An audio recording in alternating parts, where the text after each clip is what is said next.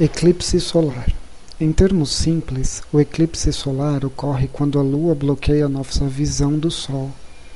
Temos muita sorte, pois a Lua, que é 400 vezes menor que o Sol, também está 400 vezes mais próxima de nós do que o Sol. Essa incrível coincidência faz com que, aparentemente, da Terra, os dois objetos possuam o mesmo tamanho, fazendo com que um possa bloquear completamente o outro.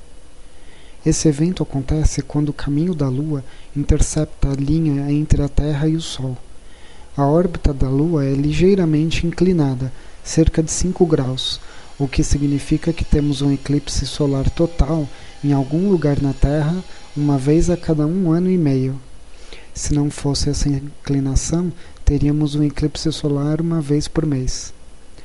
Quando a Lua passa na frente do Sol, ela faz uma sombra na Terra a parte exterior da sombra é chamada de penumbra, onde pode-se ver um eclipse solar parcial. A parte interior da sombra, chamada de umbra, é onde podemos ver o majestoso eclipse solar total, que é o único momento onde da Terra podemos ver a coroa solar.